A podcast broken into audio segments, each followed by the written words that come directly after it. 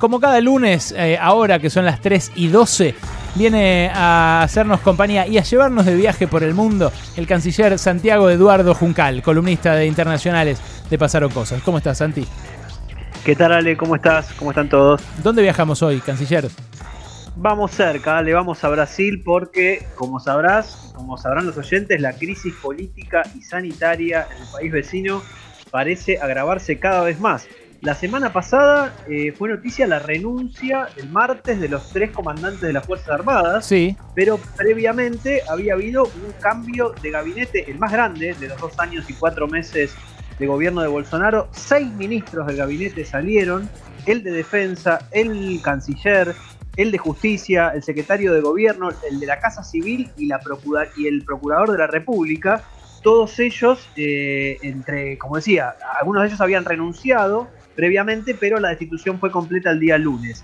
El canciller en particular, Ernesto Araújo, fue muy criticado por obstaculizar la llegada de vacunas a Brasil desde China, porque es eh, una de las figuras más pro-estadounidenses, eh, era, mejor dicho, del gobierno de Bolsonaro, además de negacionista del cambio climático, etcétera, etcétera. ¿no? Eh, digo, esto también tiene que ver con una presión muy grande que empieza a haber en el establishment brasileño eh, que le está empezando a quitar apoyo a Bolsonaro. Hay, en un contexto en el cual, hay que decirlo, hay casi 13 millones de eh, contagiados de COVID en Brasil y más de 331 mil muertos. Brasil es el segundo país, tanto en cantidad de contagios como en cantidad de muertes a nivel mundial por COVID hay un dato, Ale, que es alarmante eh, en cómo viene la película, porque esto es el, acumulado, ¿no? Sí. Si vos pensás eh, lo que ocurrió en marzo, solamente en marzo, hubo 66.573 muertes en Brasil.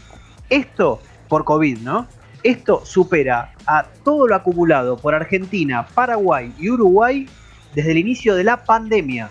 Es decir, en un solo mes Brasil tuvo más que todo lo que hubo en los últimos 13 meses de pandemia en, sus vecinos, en el Mercosur, entre ellos eh, nuestro país. Impresionante. Eh, por supuesto, impresionante. Es impresionante. Claro, Por supuesto, Brasil eh, tiene más población que todos sumados, cuatro veces más, pero estamos hablando de un solo mes contra 13 meses de los otros tres. Sí, sí, además lo que tiene Brasil es que en, algún, en, algún momento se hizo, se, se, salió de control, porque una cosa era tener más muertos por millón de habitantes, que incluso antes de este rebrote eh, no sé si no estaba por debajo nuestro en muertos por millón de habitantes. Eh, por más que el, número absoluto fuera mayor, porque como decís, son más ellos.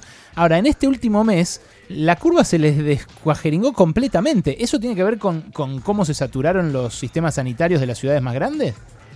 Exactamente, tiene que ver con eso, también por supuesto con las nuevas variantes, ¿no? La de Manaus, la de mm. Sao Paulo, todo lo que está apareciendo que eh, implica mayores niveles de contagios, mayor letalidad, esto es algo que obviamente eh, bien han hablado ya en el programa la semana pasada y las anteriores, eh, pero lo interesante desde el punto de vista del control de la pandemia es cómo, lo que te decía antes, ¿no? parte de los empresarios, de exfuncionarios, de banqueros incluso, hace dos semanas en una carta firmada por 1.500 personas de estos referentes, dijeron que eh, justamente había que llevar a cabo medidas más firmes y basadas en la ciencia para combatir el COVID, mm. pero no por cuestiones vinculadas puntualmente a la salud de la población solamente, sino por el hecho de que la situación actual generaba una falta de confianza e incertidumbre tan grande que frenaba la recuperación económica. Es decir, justamente lo que Bolsonaro pretende defender con su discurso cuando dice, por ejemplo, que los brasileños no tienen que ser maricas y seguir yendo a trabajar, que no tienen que tener miedo al COVID, etcétera, etcétera. Más allá de que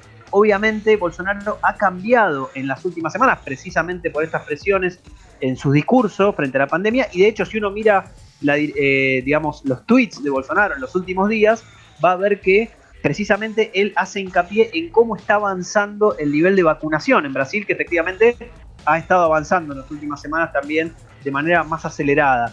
Eh, esto en un contexto en el cual la economía de Brasil cayó el año pasado 4,1%, pero con una tasa de desempleo, ¿vale? que supera el 14% en Brasil, según la última medición del, trimestre, último trimestre móvil. Perdón, para, ponerlo en perspectiva, eh, su economía entonces cayó menos de la mitad de lo que cayó la nuestra.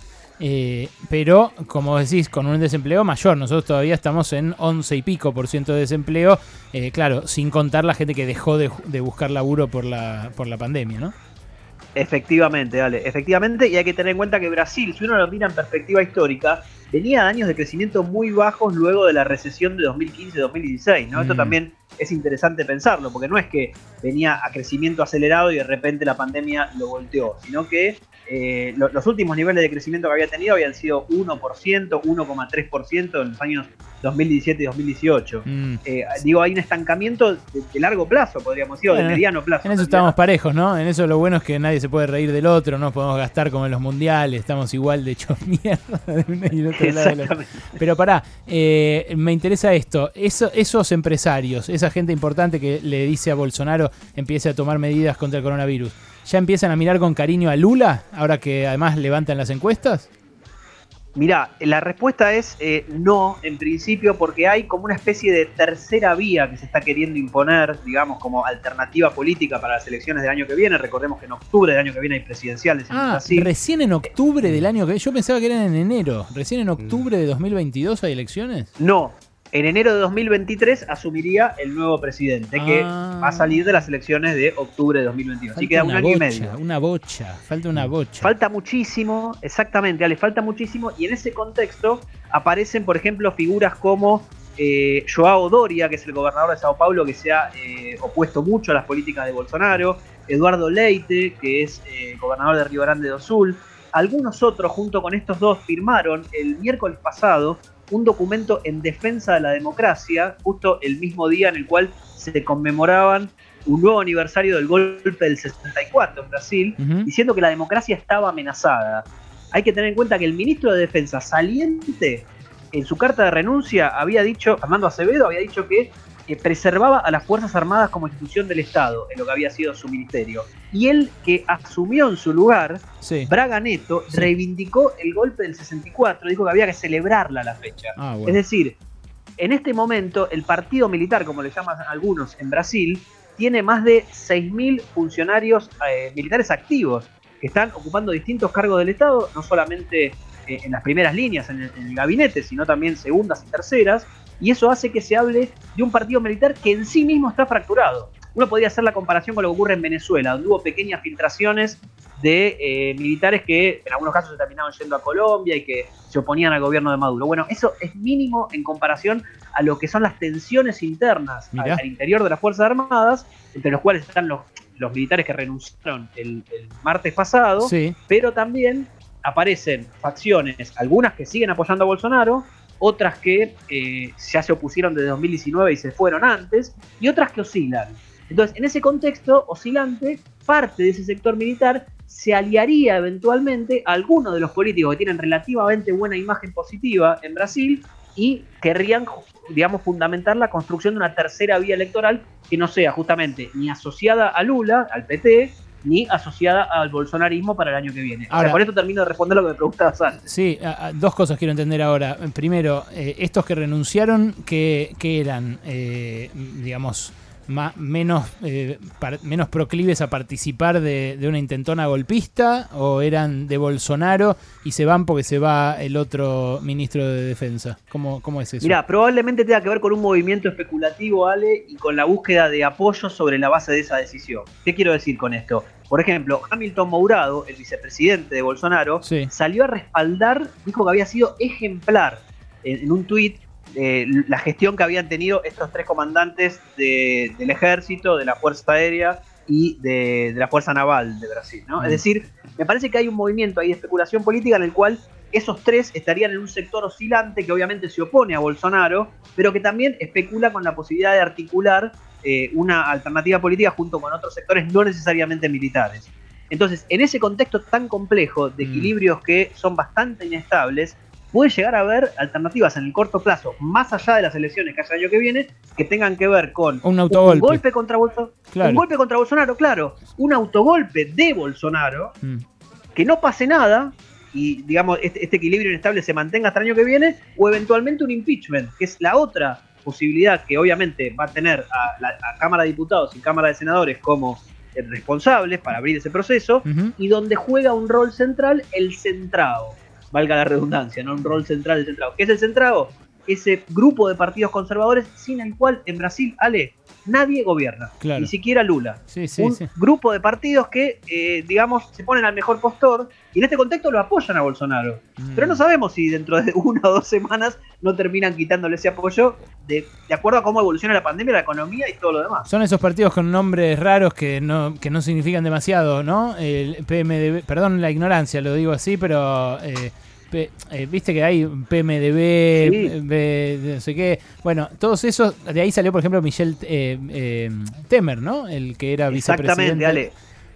Son partidos que muchas veces reflejan lo contrario a lo que son, como demócratas, Partido Social Democrático y otras siglas más, el Partido Progresista también. Es decir, el Partido Liberal, que incluso puso en el marco de este cambio de gabinete a una mujer dentro de lo que es la Secretaría de Gobierno. Entonces, eh, tratan de negociar este sector, pero algunos analistas dicen lo, el centrado es insaciable y no van a parar hasta que Bolsonaro no termine desgastándose por completo. Digo, por eso digo que es un juego bastante interesante y complejo para pensar la política brasileña que tiene una figura concreta que es la, el, presidencialismo por coalición, ¿no? Esta idea de que justamente el que gobierna tiene que llevar a cabo una coalición tan grande de alianzas en, en las cámaras de diputados y senadores que hace que sea muy difícil gobernar, ni más ni menos que la caída de Dilma tiene que ver con eso, con el apoyo que le quitó Temer. Es re grave lo que está contando Santiago Juncal, nuestro columnista de política internacional. Re grave, ¿eh? Re grave.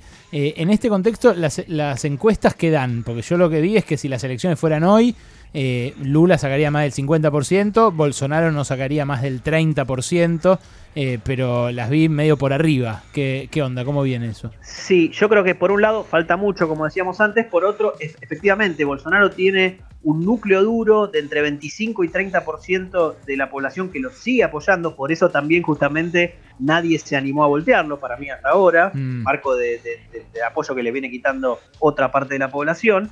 Eh, hay, una nota interesante de Nathanson en la Le Monde Diplomatique que acaba de salir que dice hay un bolsonarismo duro y un bolsonarismo blando.